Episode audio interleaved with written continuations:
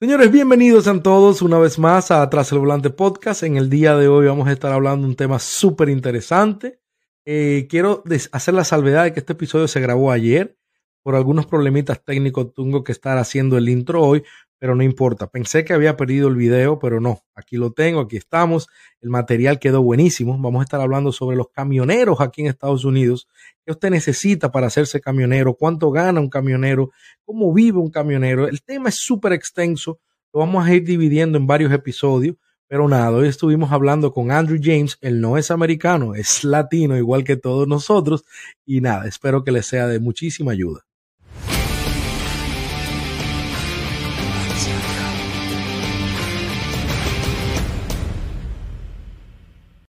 Nosotros estamos grabando ya, ¿ok? Para que sepa. Dale. Todo bien, papá. Muchísimas gracias. Tu nombre es Andrew James, ¿verdad? Andrew James, pero por YouTube me conocen como AJ Trucker. AJ Trucker, sí, no, que te vi en YouTube hace mucho, hace un tiempo, cuando yo comencé la temporada 2 de mi podcast. Como te estaba diciendo antes de comenzar a grabar, yo comencé esto más que como un hobby, tú me entiendes, para compartir mis ideas, crear una comunidad de latinos aquí en Estados Unidos. Yo vivo en la Florida aquí en Estados Unidos eh, de choferes de Uber o de taxis de aplicación para que entre toditos nos ayudemos, nos diéramos consejos, nos diéramos soporte, apoyo y al mismo tiempo yo compartir mi experiencia, ya lo que yo sé, para ver si a alguien le podía servir. No me di cuenta, o sea, me di cuenta a través de los episodios que viejo, cada vez que traía una persona aquí, yo aprendía algo de esa persona. Yo me quedaba con algo. Eso, eso es lo bueno. Entonces, cuando me vino la idea de comenzar otro season, el season 2 del, de Tras el Volante, yo dije, yo me voy a ir, Uber siempre va a ser mi norte, ¿verdad? Siempre va a ser el fuerte de mis temas, pero ¿por qué no incursionar en otros temas derivados a lo que es un chofer, un conductor, que a mí me interesa aprender? Entonces, muchas personas, tú sabes que me han preguntado, me han dicho, viejo, yo me quiero ir para allá, para Nueva York. Bueno, todo el dominicano cree que uno vive aquí en Nueva York, cree que Estados Unidos Nueva York pero me di, no sé si hace Uber o manejar o ser camionero. O sea, los camioneros tienen fama, ustedes tienen mucho dinero, que ganan mucho, mucho, mucho cuarto. Entonces, pero sí, sí es una, una, cuestionante muy entre, por lo menos los, voy a hablar de los dominicanos, cuando quieren venir a Estados Unidos, una de las primeras cosas que quieren hacer es ser camionero. Yo incluso cuando vine la primera vez fue un amigo que era, él es gruero, en verdad, aquí en la Florida, y me dijo, ven, vamos a sacar la CDL, que si yo que tú vas a comenzar a hacer dinero una vez. Yo vine fue para manejar grúa a este país. ¿Entiendes? Pero nunca se dio por ese lado, nunca me fui, nunca saqué la licencia, ya en ese, vamos a entrar en ese tema en un momentito, pero yo me llegó a la idea de, conchale, vamos, quiero comenzar a aprender de camiones, no sé nada, de lo que, lo poquito que sé de lo que he visto en tus videos, en cuanto a la licencia, en cuanto a la vida que ustedes llevan, etcétera, etcétera. Yo dije, yo voy a comenzar a incursionar en otros temas. Voy a comenzar con el de truck, ¿no? ya fuera del aire te voy a mencionar otros que tengo porque quiero que vengan siendo sorpresas. Sí, camioneros, este, los que, los que conducen trenes, después te vas por barco, después te vas de astronauta. Aviones, aviones, aviones todo, todo, La cosa es que para no hablar mucho, para que tú no de, no hables de quién eres tú, quién, para que el que no está escuchando te conozca. Eh, yo, como te dije, cada invitado que traigo me quedo con algo. Yo dije, conchale, pero esta es la mejor universidad que yo puedo tener gratis. Así mismo Hablar con colegas, que mi comunidad te conozca, que yo, que tu comunidad me conozca a mí, que sepa lo que yo hago también, y al mismo tiempo aprendo. Claro que sí. Entiendes, pero nada, quería darte esa breve introducción para que el que me está escuchando de tu lado, que no me conoce, sepa qué, qué es lo que es tras el volante, cuál era la intención de este podcast. Y nada, ahora yo quisiera que tú, Andrews, nos hablara un poquito de ti, que nos dijera quién eres tú. Hace, ya por el acento sabemos que tú eres boricua, eres un hermano vecino dominicano. Entonces, eh, que nos hables un poco de ti. ¿Quién eres tú? ¿Hace qué tiempo viniste aquí a los Estados Unidos? Claro, mira, pues yo, yo vine aquí, bueno, vengo de Puerto Rico, lógicamente. Eh, en el 2015 eh, fue cuando yo decidí venir a Estados Unidos para expandir lo que era mi carrera de ser camionero, ya que en Puerto Rico yo lo hacía, pero lo hacía con camiones pequeños. Y como quien dice, uno dice, pues Estados Unidos son las grandes ligas. Vámonos para las grandes ligas, para hacer más dinero. Eso es lo que uno siempre tiene en mente. No solamente los dominicanos, sino todo el mundo que quiere salir de su país es para venir aquí a hacer dinero. So, esa fue mi mentalidad. Llegué en el 2015 eh, tenía un pana que él me estaba ayudando a hacer todos los trámites porque él era camionero acá en, en Estados Unidos, pero lamentablemente hubo algo que yo no traje de Puerto Rico porque aquí en Estados Unidos el récord choferil de Puerto Rico es válido. Si vienes de otro país, pues no es válido. Aquí tú tienes que comenzar desde cero, por decirlo así. Y tenía la oportunidad de que rápido que yo llegara a Estados Unidos, sacar la CDL, pero necesitaban tres años de récord choferil. Mucha gente me pregunta si todavía son tres años. Lo que pasa es que todo depende del condado, del estado, de la escuela de camioneros, todo eso. Los requisitos varían. Pero donde yo quería estudiar y sacar mi CDL me requerían tres años, así que yo tuve que esperar tres años. Y en el 2018 fue cuando por fin pude sacar mi CDL. So, ya yo llevo alrededor de cuatro años y medio. Tres años después que tú llegas a Estados Unidos. Sí, yo llegué en el 2015, me fui a trabajar en un almacén, eh, en la parte de lo que es el lift driving, eh, el forklift es lo que le llaman acá, eh, ser selector, ser eh, cherry picker, todo lo que es relacionado con cuestión de almacenes, yo cogí todas las bases. Después, cuando cumplí los tres años, esa misma compañía yo quise trabajar con ellos porque ellos tenían como la oportunidad, o sea, le daban la oportunidad a, los que estuvieran trabajando dentro de sacar la CDL y seguir trabajando para ellos, pero ellos nunca me dieron esa oportunidad por excusas bobas, pero nada, yo ya yo tenía, yo estaba enfocado en mi mente de que yo iba a ser camionero después de tres años, porque eso era lo que yo necesitaba. So, cuando cumplí los tres años, pregunté si me iban a dar la oportunidad de sacar la CDL con ellos. Me dijeron, ah, sí, vamos a ver, vamos a ver. Del vamos a ver fue que me cansé de esperar. Ya yo estaba esperando tres años, no iba a esperar ni un mes más, porque yo lo que quería hacer era camionero. So, yo cogí y me fui. Eh, renuncié y me fui para una escuela de camioneros. La ventaja de, de, las escuelas de camioneros, y es porque es lo que yo entiendo, que porque mucha gente quiere ser camionero, es porque con simplemente tres semanas a un mes que tú cojas clases, tú puedes sacar la licencia comercial y convertirte en un camionero. Y entonces lo que, lo que tú pagas por la licencia para lo que te vas a ganar siendo camionero en Estados Unidos, en menos de un mes, dos meses, ya tú vas a poder pagar la licencia claro, siempre y cuando eh, consigas un buen trabajo que te puedan pagar bastante bien desde un principio. Si no, lo más, lo más que quizás te tardes en pagar una licencia son de seis meses a un año. Ok, ahí vamos a entrar un poco en cuanto a cómo se saca la, la CDL, o sea, cuál es la licencia, qué es el CDL, cómo se saca y cuánto cuesta y todo eso. Eh, te quería preguntar antes, quería que habláramos antes de cómo tú te iniciaste en lo del caminero, porque tú me dices que tú en Puerto Rico tú hacías, tú eras caminero en Puerto Rico también, ¿verdad? Sí, eh, lo que pasa es que en Puerto Rico yo trabajaba también en un almacén. Es como que el mundo de los almacenes a mí siempre me ha gustado. Y, pero yo trabajaba era en un supermercado donde la posición full time, lo que le llaman tiempo completo, para yo tenerlo en ese supermercado, yo tenía que trabajar en el almacén porque en supermercado era part time lo que es tiempo medio o medio tiempo. Pues la única, lo único que yo podía hacer para trabajar en almacén era sacar la licencia de Puerto Rico, la comercial de Puerto Rico, que es categoría 8 o 9. Porque a los que trabajaban en almacén, en ese supermercado en sí, eh, tenían que tener la licencia por si algún camionero se reportaba enfermo o lo que fuera, pues uno pudiera sustituirlo. So, yo saqué mi licencia, me la pusieron difícil al principio porque ellos siempre querían como que conseguir a un camionero con experiencia y como yo nunca había conducido un camión, pero ahí yo conocí a todos los del almacén, todos me enseñaron a conducir los camiones por el mismo estacionamiento por ahí y me motivé, saqué la CDL, le puse la CDL en, la, en, la, en el escritorio al jefe, le dije, mira, ya tengo, bueno, digo CDL, pero no es CDL. Allá le llaman categoría. en Puerto Rico, ¿verdad? Sí, en Puerto Rico le llaman categoría 8 o 9, que es la de 8. la CDL Entonces, qué raro que Puerto Rico, como es parte de aquí de Estados Unidos, no es la misma licencia que tú puedes eh, usar en eh, Puerto Rico y aquí están tratando, Están tratando de implementar eso para que también sea una CDL y el que venga de allá pues pueda venir y no tenga que coger clases Con su licencia normal, claro. Exacto, pero todavía no todavía no es así, no sé cuándo cambien eso, pero si uno sigue esperando por eso, digo, yo vine desde el 2015 y todavía estamos en el 2023 y no ha pasado, así que si hubiese estado yo esperando por eso, todavía estuviera yo sin CDL.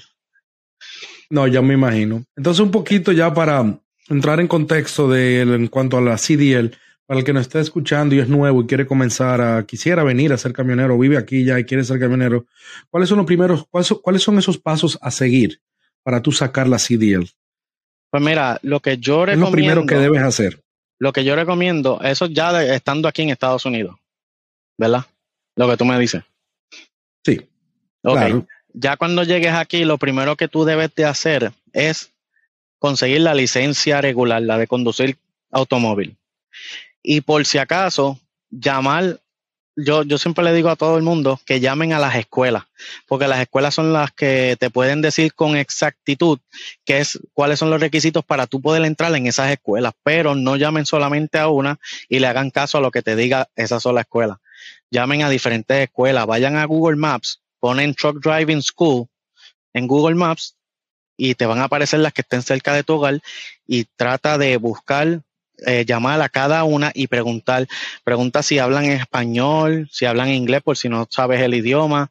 Eh, pregunta cuánto más o menos dura el, lo que es el curso en inglés por, en, para camioneros, porque hay muchas escuelas que te pueden decir, no, el curso dura dos meses, tres meses, y no es necesario. Hay escuelas que en dos o tres semanas ya tú puedes salir con la CDL y es legítimo, o sea, no es algo que sea un poquito ilegal o por debajo de la mesa, ¿sabes? Lugares legítimos, tú puedes sacar la licencia en dos o tres semanas. Requisitos más o menos que siempre te van a pedir va a ser la licencia de conducir regular. Puede que te pidan un récord choferil en Estados Unidos, dependiendo, como les dije al principio, la escuela, el condado, el estado, muchas cosas. Pues puede ser que varíe entre seis meses, un año, dos años. En mi caso fueron tres años eh, hay personas que me han dicho, mira, yo llegué de mi país y al otro día yo estaba en una escuela sacando la CDL. So, por eso es que tienen que preguntar. Llamen a escuelas y pregunten. No pregunten en, qué estado tú comenzaste? En Florida. Perdón que te interrumpe. ¿Qué? En Florida. Entonces, en Florida. más o menos se tarda, tú necesitas unos tres años para... Eh, mucha gente me pregunta eso y es buena pregunta porque como yo lo hice en Florida, muchos creen que hay que esperar tres años. No, lo que pasa es que esa escuela me requería a mí tres años. Yo llegué para la, para la parte de Sarasota, Florida, y no habían escuelas cercanas, por lo menos en el 2015 al 2018 no habían escuelas cercanas, la más cerca quedaba en Tampa. So, a la que yo fui, que cometí ese error también de solamente llamar a una, bueno, llamé como a tres escuelas, pero solamente en Tampa para darme más que ese viaje. Y las tres más o menos me dijeron lo mismo. Puede ser que sea por el condado, pudiera ser porque fue en ese tiempo, ahora yo no sé. Por eso es que yo les recomiendo a cada uno no me pregunten exactamente cuánto es en cada estado, en qué condado, en qué escuela, porque las cosas pueden cambiar. Exactamente en esa escuela donde yo estudié, ahora mismo lo que requieren son dos años en vez de tres. Solo le bajaron un año. Así que bien importante que eh, pregunten. entonces, para seguir ahí, para que no escuchen, eh, para que entiendan, eh, tienen que, depende del estado en el que estén, deben asesorarse bien, no pueden llevarse de ti solamente, o no. vives en la Florida, o otro una persona que vive en Nueva York. Eh, hay que averiguar en su estado porque cada estado es diferente y tiene requerimientos diferentes. Y incluso hasta las escuelas. Puede ser que una escuela quede al lado de la otra y una te pidan un año, otra te pidan tres años. Porque yo tengo un amigo, yo tengo un amigo que hacía Uber y hace poco se pasó a camionero. yo voy a averiguar con él, pero mírame, fue en menos de un año. Él hizo la licencia, él sacó la licencia, fue en New Jersey, él lo hizo en New Jersey.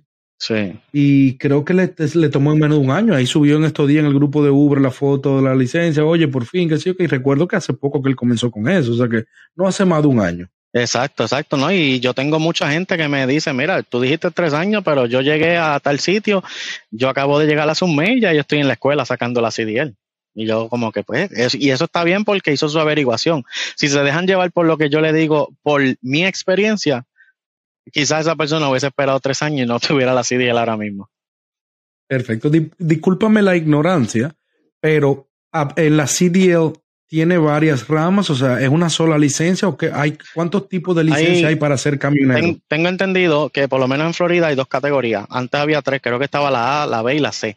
Pero en Florida es la A y la B. La B es para conducir camiones de 26 mil libras o más con frenos de 26 mil, perdóname, 26 mil libras o menos y con frenos de aire. Y que el camión sea, ajá, que el camión sea straight truck no puede ser en combinación tractor-trailer. Para eso está la clase A yo le recomiendo a todo el mundo, aunque tú vayas a conducir un camión que sea straight truck o lo que sea, saca la A porque así tú te expandes más, tienes más probabilidades de conseguir cualquier otro tipo de trabajo. Mucha gente busca la B porque quizás le salen 500 o 1000 dólares más económicos, pero cuando le dan la oportunidad de quizás en otra compañía tener un buen trabajo que le pague mucho más, cuando viene a ver le cobran, le quieren, eh, necesitas la categoría A la CDL clase A y no la tienen. Entonces, para sacarla tienes que entonces coger un curso de safety que se llama el ELDT, Entry Level, no me acuerdo lo demás, Driver Training. Y, Google, Google. Sí, entonces también tienen que coger el curso, bueno, coger un examen escrito de combinación y probablemente hacer el road test con la combinación, incluso también el pre-trip, eh, la pre-inspección y los parqueos. So vas a tener que, por, decirlo así, hacer todo de nuevo. Entonces lo más, lo más conveniente y lo que tú sugieres es que siempre saquen la Una preguntita en cuanto a la Si yo saco la A, ya yo no, nunca voy a necesitar sacar la B, ¿verdad que no? Yo ya con la A puedo manejar los straight Exacto, lo único que no vas a poder manejar son los aviones. Exactamente, entonces lo ideal siempre es la no se vayan solamente por lo económico, ahorrarse dos o tres dólares por sacar la B que al final de cuentas te estás limitando a no manejar, a no ganar más dinero, por así decirlo. Exacto. yo, yo, yo entiendo que hay personas que quizás la oportunidad que se le da es la que la que saquen la, clase B. porque se la pagan. Si es así, pues está bien, hazlo así. También lo que es el Northeast de Estados Unidos, lo que es la parte de Massachusetts, New Jersey, Nueva York, Pensilvania, esas áreas hay mucho trabajo de clase B. Y hay personas que dicen, mira, yo de verdad no me interesa guiar tractor o sea, tractor, trailer o combinación, sino que con la B yo estoy bien porque me van a pagar bien. Si lo quieres hacer así, lo puedes hacer así, pero por si en algún momento se te presenta una oportunidad de oro, una en la vida, y no tengas esa licencia, pues la vas a perder. Por eso es que yo digo, no se limiten, traten de tener, tú sabes, como la mano de Thanos, tener todas las gemas y ser más poderoso. Sí, sí. ¿Se puede mencionar, se puede mencionar para la compañía que tú trabajas? Claro que sí. Eh, yo trabajo para un contratista de FedEx Ground llamado Triangle Transport. Eh, el, tipo de trabajo que yo hago es jalando doble trailer. Para eso también hay que tener un endorsement aparte para poder tener ese permiso de poder conducir dos, eh, dos trailers o más en un mismo camión. Ah, y es en pareja también. Perfecto. Vamos a entrar ahí de una rapidito. Tú, tú quieres, tú Tú trabajas, yo pensé que tú trabajabas directamente para FedEx. Tú trabajas para un contratista de FedEx. Entonces. Sí, es para un contratista porque FedEx Ground no contrata camioneros directamente con ellos. Hay otros FedEx como FedEx Freight y probablemente el otro que es, ay, se me olvidó el nombre ahora.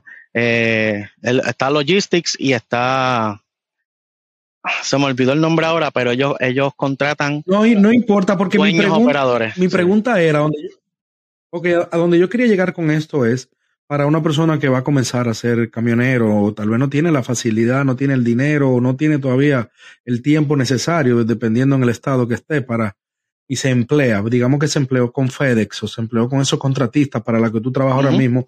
¿Hay alguna forma de que ese tipo de compañías te facilitan el tú sacar la licencia, decirte, ven, yo te pago la licencia, te pago los cursos, o tú tienes que llegar ya con tu CDL para poder trabajar con ellos? Bueno, Personalmente, donde yo trabajo, ellos no te facilitan nada de eso. Tú tienes que llegar con tu licencia e incluso tienes que llegar también con tiempo de experiencia.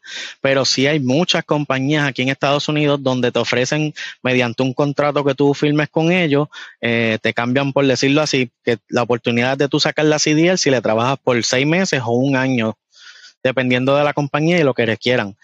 Mi consejo personal, no hagan contratos de más de un año. Háganlos por lo menos de un año porque las puertas se te van a abrir con un año de experiencia en cualquier otro lugar si quieres cambiar de, empleo. Si haces un contrato de dos años, pues probablemente después de ese año de experiencia puedas tener la oportunidad de trabajar en otro lugar que te paguen mejor o puedas estar más tiempo en tu casa y tengas que entonces salir del contrato y al salir del contrato probablemente le tengas que pagar todo lo que ellos pagaron para que tú saques la CDL y no es conveniente. Ok. ¿Hay algunas compañías que se puedan mencionar o algún tipo de negocio que tú puedas recomendar para esa persona que todavía no tiene experiencia, que no lo van a coger en ningún lado? Digamos que ya tiene su CDL, y, pero no lo cogen aquí, no lo cogen allí porque no tienen las experiencias, eh, los años de experiencia necesarios. ¿Dónde puede ir esa persona a buscar trabajo? ¿Dónde ellos pueden ir? A, ¿Dónde pudieran comenzar? Pues mira, um, hay, hay muchos Um, opiniones diferentes de diferentes personas acerca de esto mismo, pero mi consejo personal, porque es lo más que quizás te ayude a ti, es que si tú vas a sacar una CDL, busca una compañía que sean de esas compañías que le llaman entry level o compañías que, se, que le dicen también mega carriers, porque son compañías grandes que tienen su propio seguro. Y entonces eso lo que quiere decir es que te van a coger sin experiencia e incluso te pueden coger hasta sin la CDL y te la paguen. Como les dije, mediante un contrato que tú firmes, ellos te llevan a una, sí, te pueden llevar a una escuela o también lo que pueden hacer también es que en la misma compañía tengan su propia escuela. Hay diferentes compañías como Prime Inc., Steven Transport, Swift, Werner, US Express, um, si no me equivoco, creo que es Covenant también, no, no estoy seguro, que tienen sus propias escuelas dentro de lo que es la, en la compañía. Hay otras escuelas que están eh, acreditadas por esas compañías que probablemente si vamos a suponer que tú vivas en New York y te quieras ir para Steven Transport y ellos están en Dallas, Texas, pues tú no vas a poder viajar a Dallas para coger quizás los cursos y haya una escuela en Nueva York que puedas hacer el curso y entonces de ahí, cuando tú tengas tu CDL, ellos te vuelen a, a, para Dallas, Texas y entonces comienzas a trabajar con ellos. Yo, yo recomiendo eso porque mayormente la primera, el primer año de experiencia que a veces te piden en lugares no es cualquier tipo de experiencia, no es que simplemente sacaste la CDL, eh, trabajaste con un pana o con una compañía pequeña, quizás en el pueblito donde tú vives, estuviste un año, probablemente esa experiencia que te pidan sea una experiencia over the road. Lo que quiere decir es que es una experiencia que debes de tener que tú hayas guiado por todo Estados Unidos, porque ellos quieren ver que la primera experiencia que tú tuviste, tuviste experiencia en bajar y subir montañas, en llegar a ciudades grandes, eh, coger nieve, eh, ¿sabes? Diferentes tipos de ambientes que hay en todo Estados Unidos. Y esa experiencia vale un poquito más que quizás una experiencia local. Hace poco, Interesante. Sí, hace poco, um, para eso del 2018-2019, hubo un caso de un muchacho que tenía más de un año de experiencia, pero era local en su estado. Cuando se fue a trabajar over the road, o sea, lo hizo a GB, cuando se fue a trabajar over the road, nunca había bajado una montaña y lamentablemente pues tuvo un accidente en la cual eh, ahora mismo está pagando porque pues eh, le dio a un montón de automóviles y pues fue lamentable, porque por más experiencia que tuviera guiando, que tenía más de un año, nunca había bajado una montaña. por eso es bien importante que esa primera experiencia, como quien dice, pasen el trago amargo al principio para que después se te haga más fácil quizás conseguir un trabajo y sean... Exacto. Y así puedas tener también éxito, porque hay mucha gente que pueden trabajar 10 años local de punto A punto B, punto A punto B, pero a la vez que salgan de su estado, probablemente hasta se asfixien, se queden sin oxígeno y digan, diablo, pero ¿qué es esto?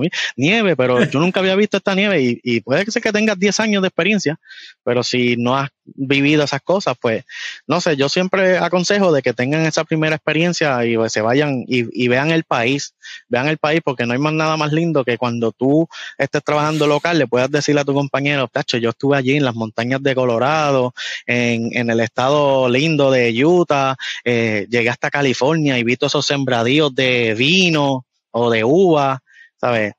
Una experiencia única. Sabes que me, me, está gustando muchísimo esta conversación porque además de que estoy aprendiendo, tú por tu canal, me imagino, o no sé si eso era tú antes de tener tu canal, eh, tú me estás llevando esta conversación solita. La que la, la, no, a mí no me gusta llamar esto entrevista, esto es un podcast y me gusta que sea lo más natural posible, como está surgiendo ahora, pero tú estás llevando la conversación sola, solo, y tú sabes, hay algunas cosas que te quería preguntar que ya tú has ido mencionando, pero yo la voy a recalcar, no creas que, que, yo tengo un problema. Yo no me callo, yo hablo demasiado. Eso es lo que yo quiero, eso es lo que yo necesito aquí. Mira, yo he tenido invitados que yo tengo que sacarle la información con cucharita. Como te dije antes de comenzar a grabar, yo no soy locutor, yo no soy de, del medio, yo no sé nada de esto. Esto ha sido súper improvisado, he ido aprendiendo a través del tiempo, pero a mí me cuesta a veces poder llevar una entrevista, porque no sé, ¿me entiendes? no, yo soy hablar con personas yo, nunca, yo nunca he hecho esto y ya a mí me encantaría hacerlo, lo que tú estás haciendo. Y por eso, desde que tú te comunicaste conmigo, este, yo dije, tengo que ver a ver cómo es lo que está haciendo, qué es lo que está haciendo. Dale para allá, no, no, yo te voy. Vi, vi los episodios, creo que ya tú vas por el 26, si no me equivoco. 26, 26. 26. Pues vi el 24 que me recomendaste, después vi el 23, vi el 25, después vi el 22 y por ahí voy bajando. Ya voy como por el 21, 20 por ahí. Sí. Ok, yo siempre le recomiendo a la gente que comience de, al principio para arriba, porque yo al principio trataba de llevar una secuencia. Ya, mira, yo tenía miedo al principio que se me acabaran los temas.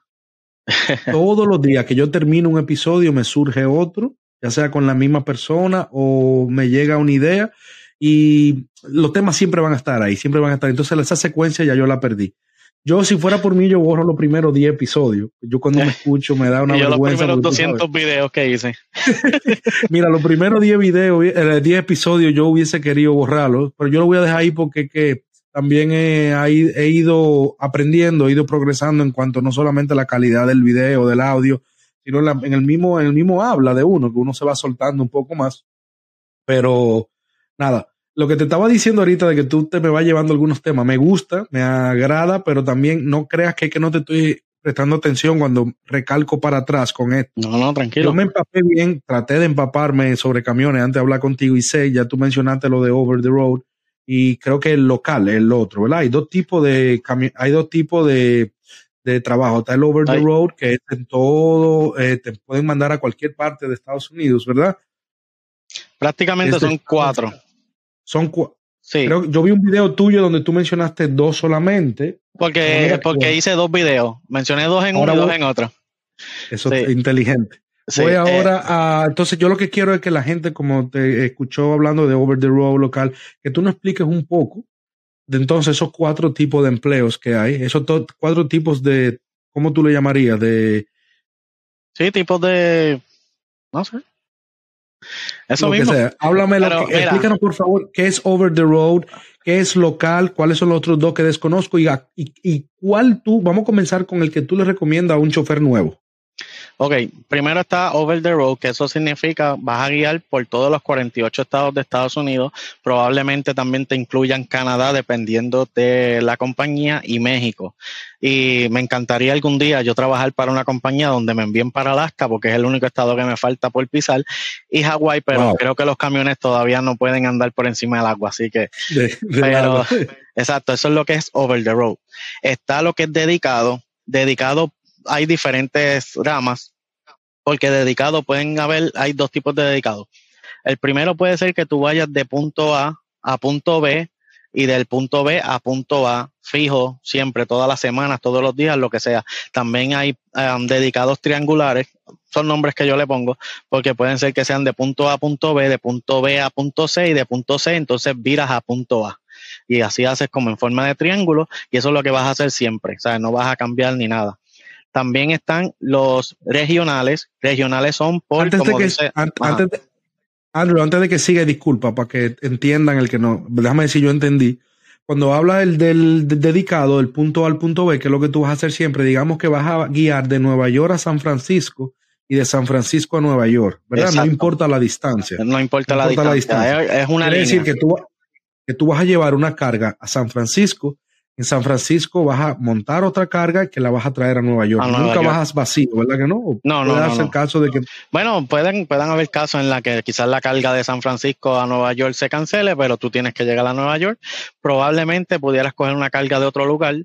Tú sabes, pero eso son cosas variantes, pero si no, pues porque vacío está difícil bajar, tú sabes, irte vacío y que te paguen todas esas millas. Pero sí, es punto A, punto B. Puede ser, por ejemplo, vamos a suponer la, la que yo le dije de punto A, B y C. Puede ser que de Florida vayas a Texas, de Texas a Chicago y de Chicago bajes entonces a Florida. O posiblemente de Chicago bajes a Texas y después vires a Florida. Pero siempre va a ser todo constante. Eh, punto A, punto B, punto C. Y así. Eso es lo que tú siempre vas a hacer. De ahí no te van a sacar. Exacto. También hay otra dedicada que se me olvidó decirle antes de hablar de la regional, que es eh, dedicado a una compañía. Como por ejemplo, eh, tú puedes trabajar con X compañía, pero dentro de la compañía ellos tienen rutas dedicadas para diferentes eh, eh, empresas. Por darle un ejemplo, cuando yo trabajé en Steven Transport al principio, yo tenía una ruta dedicada con Purdue. Purdue es una compañía de pollo y yo lo que hacía eran más que rutas que, que, fueran o cargas que fueran solamente de ellos. So, yo estaba dedicado a esa compañía. Eso también es una ruta dedicada, no necesariamente de punto A a punto B, sino yo trabajaba casi siempre era de Indiana hasta el este. Eh, al norte de Estados Unidos, so, siempre estaba en la nieve, pero nada, eso no viene al caso. Pero, a donde esa compañía te mande, si esa compañía decide vender a México, tú vas para México, si deciden vender en Chicago, tú vas para Chicago. No, no, no, no, no, tanto vender, porque yo lo que hacía era como quien dice, mover cargas de, de, de un Purdue a otro Purdue. O sea, no era que yo cogía una carga de Purdue, iba a una compañía, a un supermercado a llevársela, no. Es que yo simplemente llevaba un trailer que, eh, vamos a suponer, estaba el Purdue en Georgia y me decían, tienes que ir al de Nueva York. Y entonces yo llevaba esa carga al de Nueva York, de Nueva York me decían, pues ahora vas a ir al de Indiana.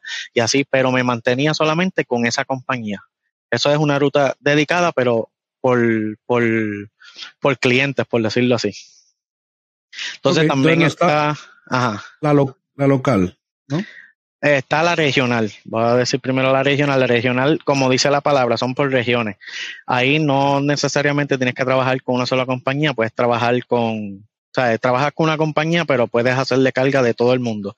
Pero es por región está, por darle un ejemplo, si yo vivo en Florida y la compañía regional, probablemente yo trabaje lo que es el estado de Florida, con la de Georgia, Alabama, Mississippi, quizás las Carolinas y Tennessee. Y ya la región Southeast o sureste.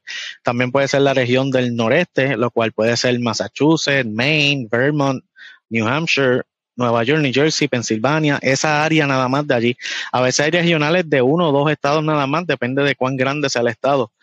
Porque la diferencia del regional con el local porque posiblemente si tú vives en Texas, Texas es un estado grande, pero no necesariamente porque solamente trabajes en Texas sea un trabajo local, porque para tú llegar de, Houston hasta El Paso, te va a tomar un día completo, quizás casi día y medio para llegar al Paso, para entonces de allá volver otra vez a Houston, otro día y medio más, y en tres días no vas a llegar a tu casa, eso no sería local. Ya un trabajo local es cuando ya tú tienes la oportunidad, aunque trabajes de noche o de día, pero tengas la oportunidad de poder llegar a tu casa prácticamente todos los días, si acaso un día sí, un día no, pero te mantienes en un solo estado.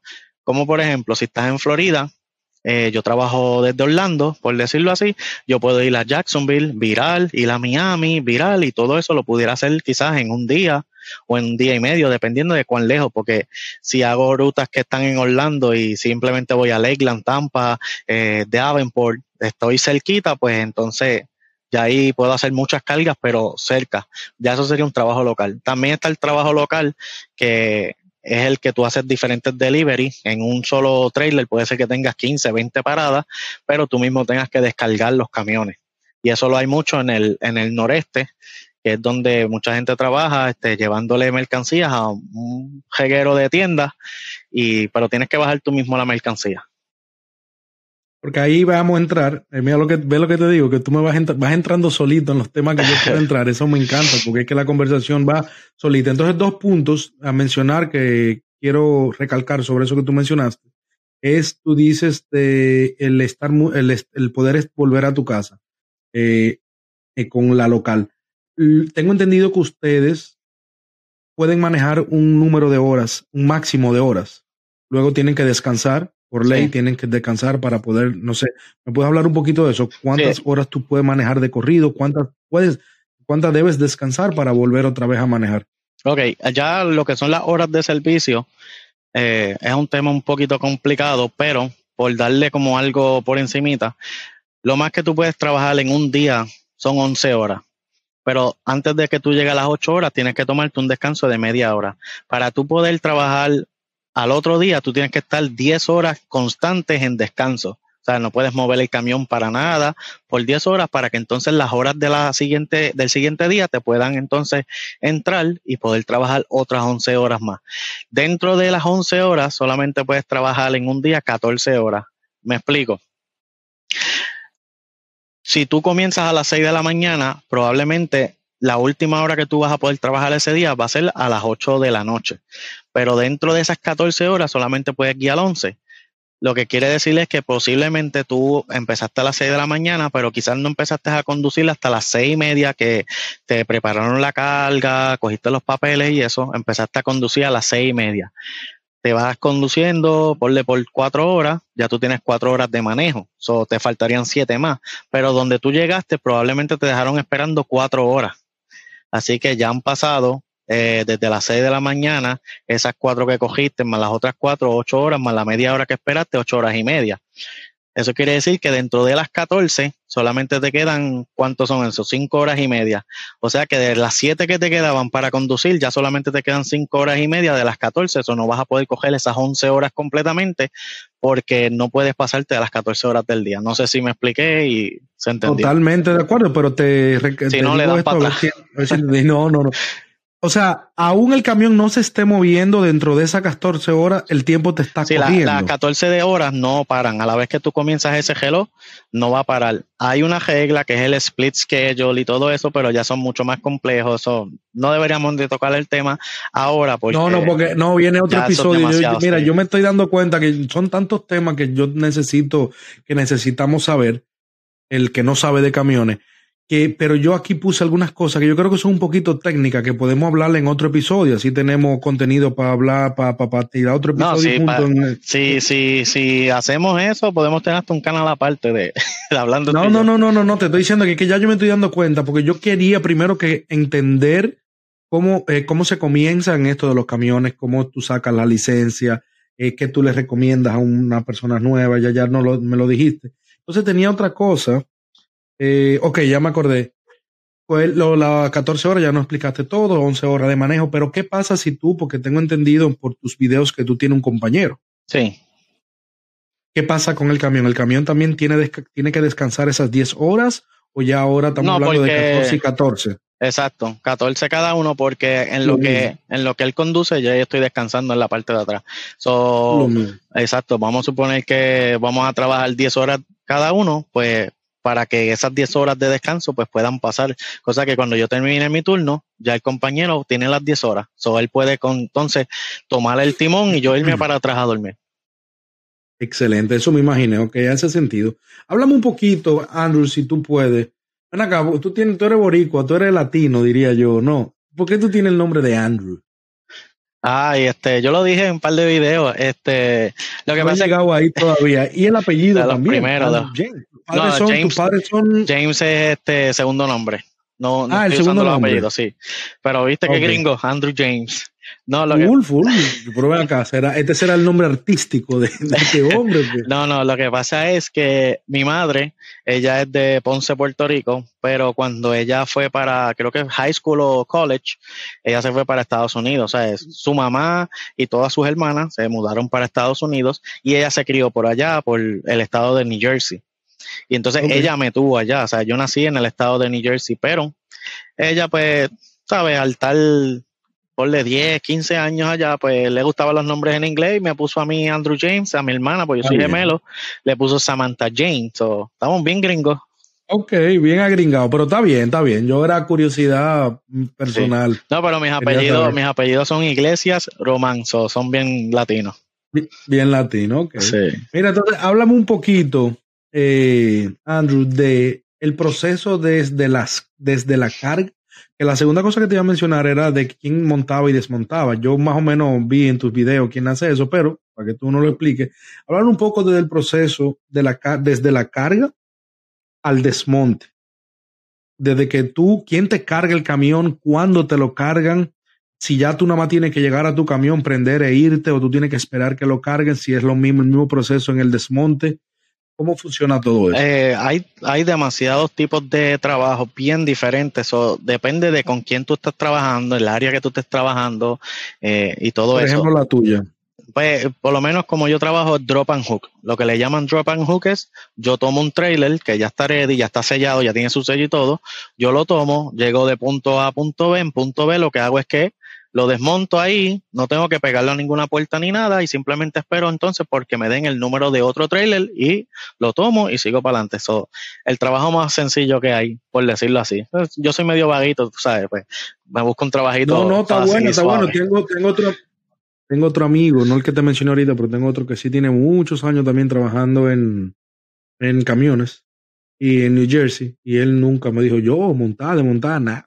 Yo agarro un exacto, lo que pasa es lo que pasa es que hay, okay, hay otro tipo de trabajo, por hablarte quizás los de over the road, regional, dedicados, no los locales, porque los locales son un poquito más pesaditos, pero si hay, hay trabajo en la que tú quizás no tengas que tocar el freight, no, no tienes que tocar la carga, pero si te tienes que pegar una puerta, esperar que entonces las personas que trabajan en ese almacén te desmonten lo que tenga del trailer, te descarguen, para entonces quizás tú viajas al vacío o quizás en ese mismo lugar te carguen otra cosa o viajar a otro sitio para que entonces busques otro tipo de carga, eh, pegarte una puerta para que entonces te pongan esa carga ahí.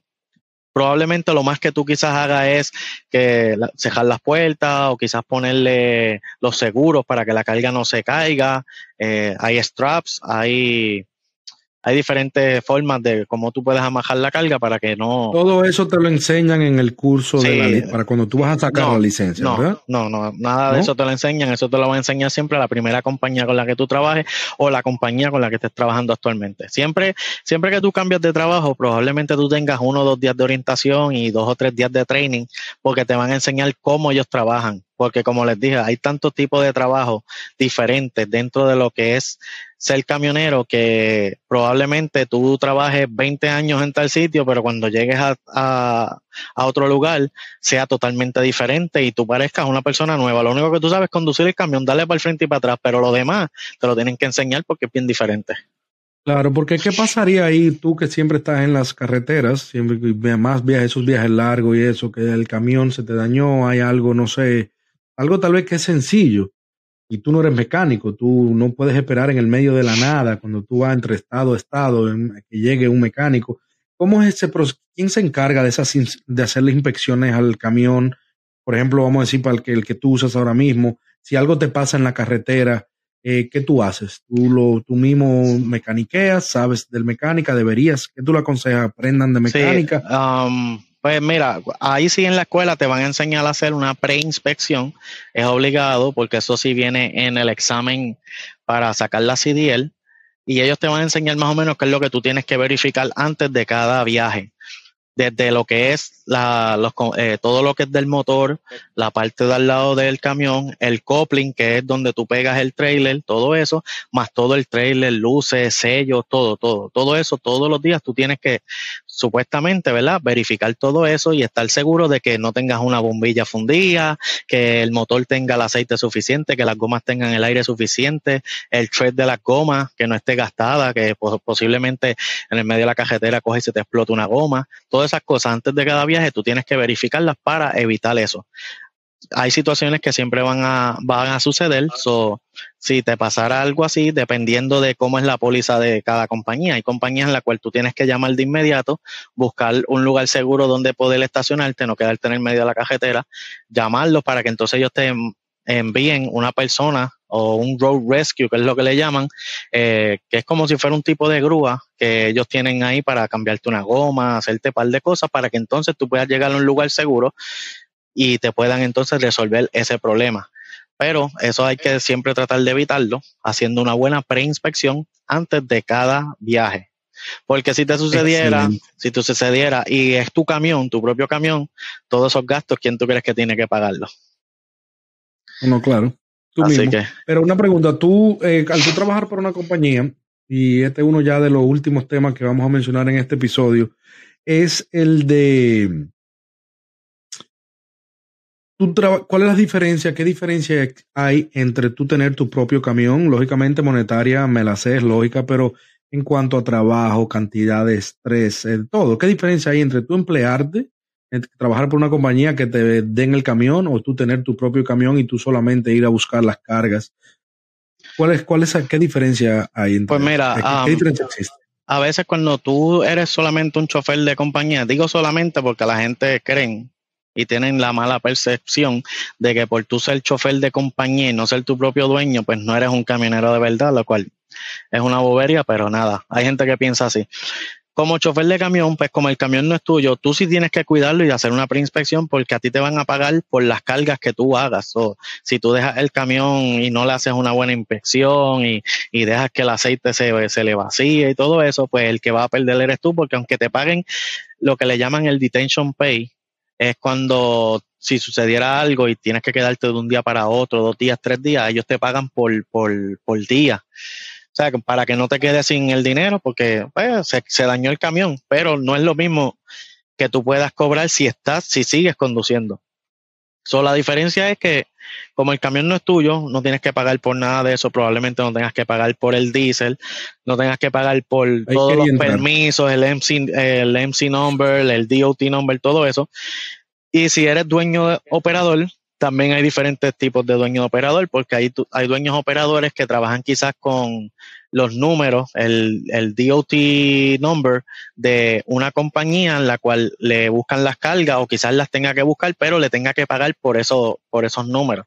Y hay otros que tienen su propia autoridad, lo cual ellos sí tienen que tener su MC number, su US DOT number, esos son un montón de papeleos que tienes que tener, el, el IFTA, que son los taxes de, del diésel, tienes que tener los permisos para entrar a Kentucky, a Nueva York, a Nuevo México, un montón de papeleo, eh, los papeles del trailer, tenerlos al día, las inspecciones, todo eso. Como dueño operador, tú mismo tienes que eh, tener todo al día. Cuando tú trabajas por una compañía, eh, la compañía es la que tiene que hacer todo. Si tú llegas a un lugar y los papeles no están al día, sí, te van a parar a ti, pero no es culpa tuya, porque no son cosas que tú tienes que hacer. Tú simplemente conduces el camión y ya. La compañía es la que tiene que estar a cargo de eso. Así que como dueño, tú eres el que estás a cargo. También otra cosa. Eh, cuando tú eres chofer de compañía llegas a tu casa para coger un home time, probablemente muchas compañías no te dejen eh, estar el, todos los días que tú quieras en la casa, pero la ventaja es que cuando llegas a tu casa, llegaste a tu casa, tú estacionas el camión, lo dejas en el lugar donde tienes que dejarlo, te vas a tu casa y tú te olvidas del camión. Tú le dices quizás a la compañía, mira, tiene este problema, tiene esto, resuelvan esto en lo que yo estoy en casa. Y ahí pues tú te disfrutas los días en tu casa. Como dueño operador, tú mismo tienes que llevar el camión quizás, coger uno o otro día para que le hagas una inspección, le hagas un mantenimiento preventivo, lo que le llaman un PM. Tienes que llevarlo a que quizás si tiene algún problemita o lo que sea, tú mismo llevarlo al mecánico de preferencia o si eres tú mismo el que bregas con el camión, coger esos días de descanso, pero para seguir bregando con el camión. Al contrario, el, chofer de compañía no tiene que hacerlo.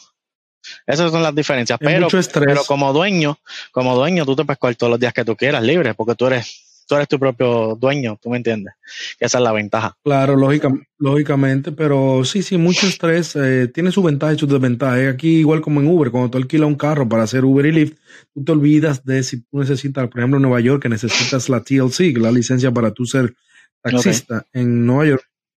Si tú alquilas un vehículo, ellos te dan el vehículo ya con esa licencia, ellos se encargan del mantenimiento. Exacto. También, si tú alquilas un carro en la Florida para hacer Uber, ellos se encargan de todo. Tú nomás le echas gasolina y ya. esas son de las ventajas también. Gasolina y paleta, como le decimos nosotros.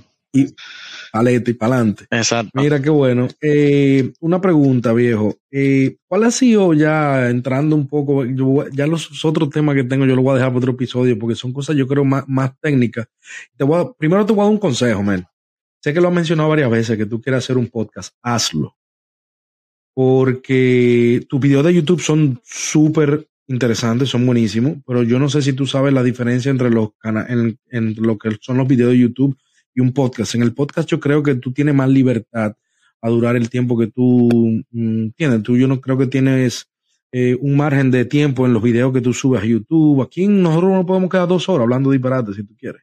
¿Entiendes? Pero yo creo que tú puedes, pudieras organizar eh, por segmentos todo referente a los camiones en un podcast. ¿Tú me entiendes? Llevar después ya más otros invitados, otra cosa. mi consejo es que lo hagas. Si tú quieres hacerlo, hazlo. Yo sé que tú estás interesado en hacerlo. Sí. Y porque hay demasiado material. Yo me acabo de dar cuenta que aquí hay demasiado, demasiado. Creo que te perdí. ¿Tú estás ahí todavía? No, sí, estoy aquí, estoy aquí.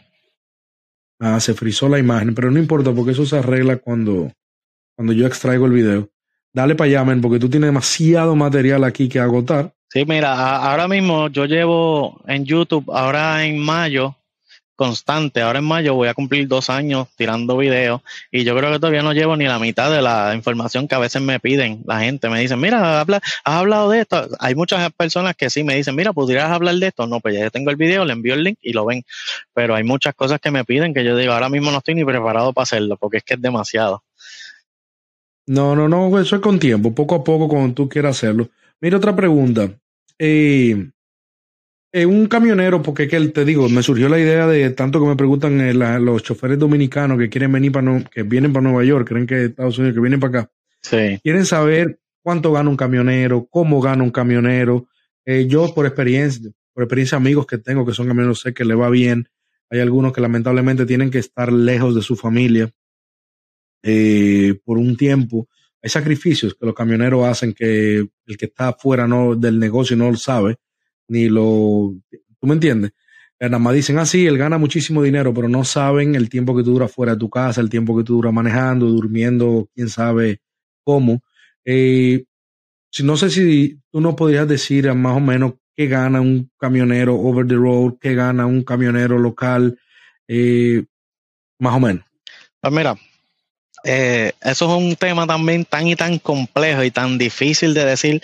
Yo sé que a las personas le encanta que le dijeran. Por eso, yo sé que hay personas que le encantan que le digan, mira, un camionero en Estados Unidos cobra 1.542 42 dólares con 69 centavos a la semana, pero eso no es así. Pues mira, el primer año, yo siempre lo he dicho en todos los videos, a todo el que me pregunta, el primer año siempre es el año más difícil. No necesariamente por eso tienes que cobrar bien poquito pero para darles por lo menos un promedio, eh, un camionero que recién sacó su CDL pudiera estar cobrando por lo menos mil dólares a la semana para comenzar en cualquier lugar. Eh, depende del estado, depende de, de las circunstancias, de lo que estés haciendo, porque otra cosa que no hemos hablado es que también dentro de ser camionero hay lo que se le llaman dry van, que son las cajas secas, hay unas que son refrigeradas, hay gente que hace flatbed, gente que hace low boy. So, dependiendo de lo que tú estés haciendo, es lo que vas a ganar. Depende también de cómo te paguen, porque hay personas que te pueden pagar por milla, te pueden pagar por por ciento, te pueden pagar por hora, te pueden pagar por día, te pueden pagar por carga. Hay diferentes métodos de pago. Hay gente que te pagan W2, hay compañías que te pagan 10.99.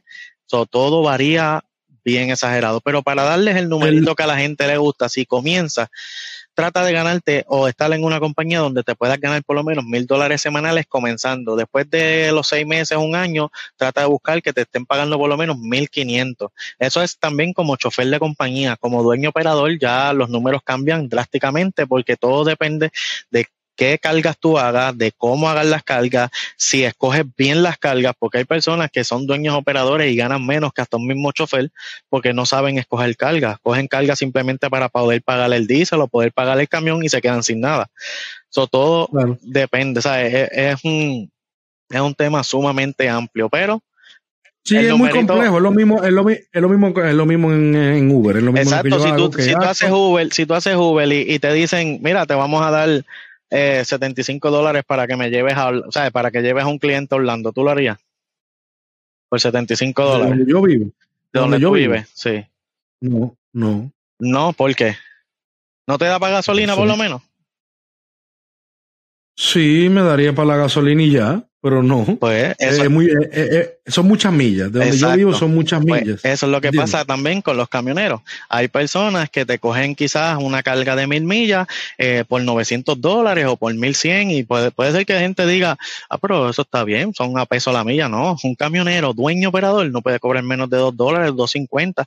Hay un cálculo también y yo sé hacer ese cálculo que incluso me lo han pedido para que haga ese video de cuánto tú deberías cobrar por milla siendo dueño operador al mínimo por lo menos, pero es un tema también complejo, no todo el mundo lo entiende. Muchas personas también sacan la CDL y ya quieren ser dueño operador porque fulano de tal o lo vieron en un canal de YouTube, se está ganando 9 mil dólares, 10 mil dólares a la semana, pero tampoco esa persona o no estás viendo que esa persona quizás lleva 10, 15, 20 años en la industria. El que es nuevo ni tan siquiera sabes pegarte una puerta y ya quiere ser dueño operador. Yo prefiero mejor que como, como siendo nuevo, ¿sabes? Si yo acabo de sacar mi CDL, yo prefiero mejor destrozarle el camión a que no sea mío, de una compañía grande, que destrozar mi propio camión. Porque imagínate yo me dan una carga buena, pero de repente tuve un accidente por, por algo que quizás como novato pues no lo sabía, eh, me llevé algo enredado y tengo que pagar eso porque entonces el trailer es mío o el camión es mío. Y si estoy en comenzando, ¿de dónde voy a sacar los chavos? Y por eso mucha gente fracasa también. Hay pasos a seguir, hay pasos a seguir y la gente no sigue los pasos. En todo. Por eso te hice la pregunta, porque yo me sabía más o menos la respuesta de que todo es de algo complejo. Tú no me puedes decir, mira, yo gano tanto, se gana tanto, porque depende de las horas que tú, las millas que tú manejes, eh, la que, tu necesidad, depende de la necesidad de cada quien. y de la forma también. Como les dije, mira, hay, hay, hay, cuatro, hay cuatro diferentes métodos de guiar le dije método porque tampoco sé el nombre, pero depende si tú estás trabajando local o estás trabajando regional, dedicado, depende del estado también, porque ahora mismo un trabajo local en Nueva York, New Jersey, Pensilvania, puede que te pague mucho más. Bueno, no que te puede, es que te va a pagar mucho más que lo que te va a pagar quizás en se Florida. más. Posiblemente, claro, por los toles, los tapones, mucho tiempo, lo que sea. Los impuestos, los impuestos de Nueva York. Yo viví en Nueva York, yo viví en Nueva York por nueve años, viejo. Yo me ah, acabo de pues, mudar a la Florida hace poco. Pues, pues, entonces no diga que los dominicanos solamente van a Nueva York, porque hiciste lo mismo. no, no, pero, pero espérate, yo me fui a Nueva York, yo me fui a Long Island, yo me fui a Nueva York, pues ya era, era ya obligado que tenía que ir para allá. No fue porque, tú me entiendes, o sea que la comunidad, la comunidad, la comunidad más grande de dominicanos en Estados Unidos, si yo no me equivoco, creo que está en Nueva York, en Manhattan. Sí, la, la, de, la de puertorriqueños casi siempre dicen que es Orlando, Kissimmee. Cuando yo llegué, yo llegué a Sarasota y me decían, mira, ¿dónde estás trabajando? En Disney, porque eso es lo que la, la, gente cree. Si no lo es, si no es Orlando, mírame, yo no creo que exista otra, porque yo estaba en Orlando el fin de semana pasado. Y donde quiera que yo iba, me atendí un boricua, man. Ah, claro. Me atendí un puertorriqueño. Y yo le dije a mi mujer, pero ven acá, aquí todo el mundo es puertorriqueño. Sí. Hay bastante, hay bastante. Sí. Ok, mira viejo, muchísimas gracias por haber aceptado la invitación, primero que todo. Eh, de verdad que tenemos demasiada tela que cortar, demasiado material que a mí me gustaría desarrollar más adelante contigo, a ver si se nos da la oportunidad de poder hacer otro episodio para poder entrar un poco más en detalle algunas cosas técnicas de en cuanto a los camiones y eso, que tal vez sea de, de interés para el que nos está, nos está escuchando pero de verdad que estoy muy complacido porque quería que la gente entendiera, yo también entender cómo se comienza en esto de los camiones, eh, cuál es la realidad de todo esto, que como te dije ahorita, eh, la gente dice, wow, este tigre hace mucho dinero, esta gente le va muy bien, pero no saben los sacrificios que ustedes hacen, no saben por lo que pasan y no saben lo complejo y lo complicado que es el negocio. ¿tú sabes? claro. y, no solamente, y no solamente aquí en los camiones, hay puedes tener el trabajo quizás más sencillo del mundo y como quieras quizás estás haciendo un sacrificio que quizás trabajando en otro lugar no lo, no lo tengas que hacer. Porque incluso tú mismo haces Uber.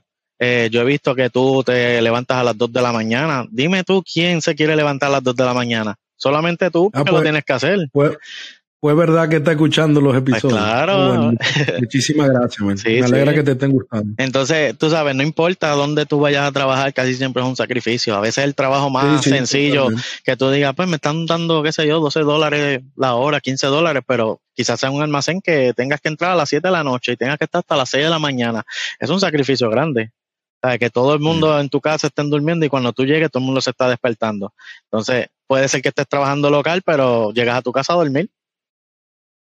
Eso es verdad. Todo, todo, en toda la vida hay un sacrificio por detrás. Otra ya para ir cerrando, hermano, para no hacer esto más, más extenso y como te dije, vamos a hacer otro seguro. Eh, háblanos dónde, dónde te pueden seguir la gente, dónde encontrarte, de qué trata tu canal, que yo ya me lo casi voy, voy bien avanzado y me gusta muchísimo. Sé también que tú creo que vendes esas gorras que tienes puesto, dónde pueden comprarlas, dónde te buscan, Hablan un poco de todo eso, por favor. Pues mira, yo tengo un canal de YouTube, se llama así mismo AJ Trucker o AJ Trucker. Es un canal que está dedicado más a esas personas que quizás quieran sacar la CDL y no tengan manera o no tengan um, la información para saber qué es lo que necesitan. Ahí yo tengo toda clase de información, hasta pasos a seguir, requisitos, qué escuela ir y todo eso dentro de ese canal que pueden ir a verlo. Y en Instagram, AJ underscore trucker, ahí yo pongo, no pongo muchas cosas porque yo no soy tan, tan, tan fiebre de, de, eso de las redes sociales, pero sí utilizo mucho el Instagram porque muchas personas me quieren hacer preguntas quizás un poquito más personales, pues lo pueden hacer mediante el DM de Instagram y también pues tengo un WhatsApp que está dentro del, de lo que es la página de Instagram y en las descripciones de todos los videos de YouTube, por si te quieres comunicar conmigo, como les dije, más personal, que no quieran que vea, todo el mundo vea el comentario, porque mucha gente cree que la pregunta que van a hacer es una pregunta estúpida y no, o sea, no hay preguntas estúpidas, estúpido es el que no la el que no la haga porque entonces se queda ignorante. Y, y eso yo lo entiendo y por eso pues le doy la oportunidad que se puedan comunicar conmigo un poquito más directamente. Perfecto. Ah, y entonces la, coja eh, en Instagram mismo me pueden escribir. Ahora mismo no me quedan. Tengo que ordenar más para que hayan, porque se me acabaron, pero sí, ya pronto las tendré disponibles de nuevo y voy a tener quizá mercancía un poquito más diferente, lo cual espero yo. porque está, este muy está, muy chula la gorra, pero pueden hacer un pre-order, ¿no? ¿O no? No, no, no tengo nada de eso. Estoy tratando de hacer una página web también para crear mi tienda porque voy a, una de las cosas que tengo pensado, que no le he dicho en ningún lado y lo voy a decir aquí, es que quiero hacer la página web para tener mercancía para camioneros latinos. O sea, que se sientan orgullosos de, del país que ustedes vengan y de dónde son y no se les olvide de dónde vinieron. Así que esa es la idea que tengo. Me encanta. Me encanta, me encanta. Fue, fue una de las razones por las que yo comencé este podcast, en crear esa comunidad latino de, tú sabes que mucha gente le da vergüenza. Uno viene a este país a hacer cosas que nunca hizo por su país. Yo, por ejemplo, nunca me imaginé, eh, yo era porter de un edificio, limpiando inodoro, lavando carros. Hoy por hoy, como taxista, yo nunca me imaginé taxiando en mi país. Y hay mucha gente que le avergüenza decir, mira, yo hago Uber, o yo hago delivery, o yo hago esto.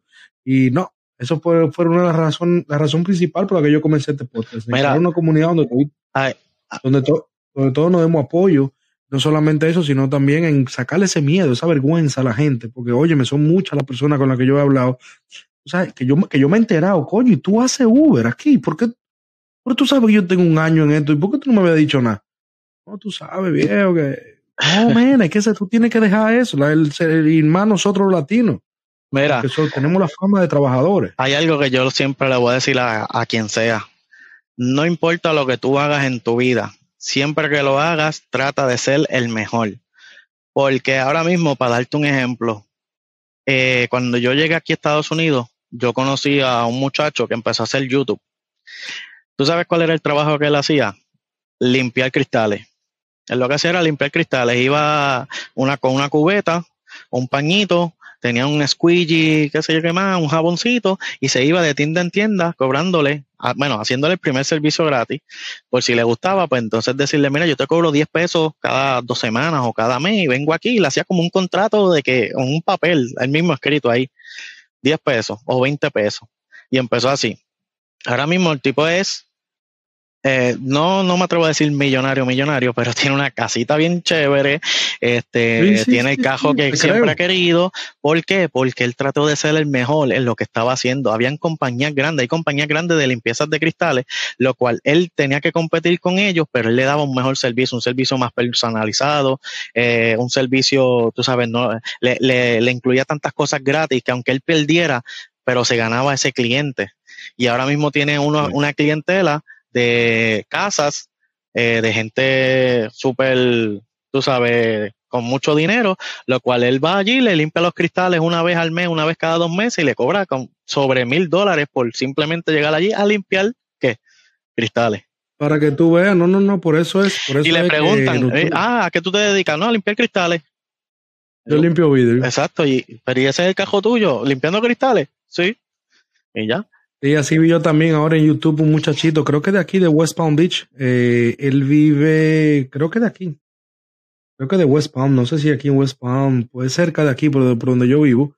Y es lo que él hace car wash. Él va a tu casa, te lava tu carro, pero yo quiero que tú veas los carros que tiene el, el, muchachito. Y es joven, es joven, tiene como 19, 20 años. Sí, lo importante es, como les dije, lo que sea que tú vayas a hacer, trata de ser siempre el mejor y vas a sobresalir y no importa lo que hagas, no importa lo que vayas a hacer, a lo que te dediques, si eres el mejor, vas a sobresalir. Así mismo, así mismo, mi hermano. Mi hermano, pues muchísimas gracias, Andrew. Yo no te voy a quitar más tiempo. Eh, voy a ver, a ver cuándo tenemos tiempo, cuándo podemos coordinar otra vez para hacer la parte 2. Viene seguro esta parte 2 de este episodio porque es demasiado material que quiero terminar pero de verdad que muy agradecido contigo, muchísimas gracias.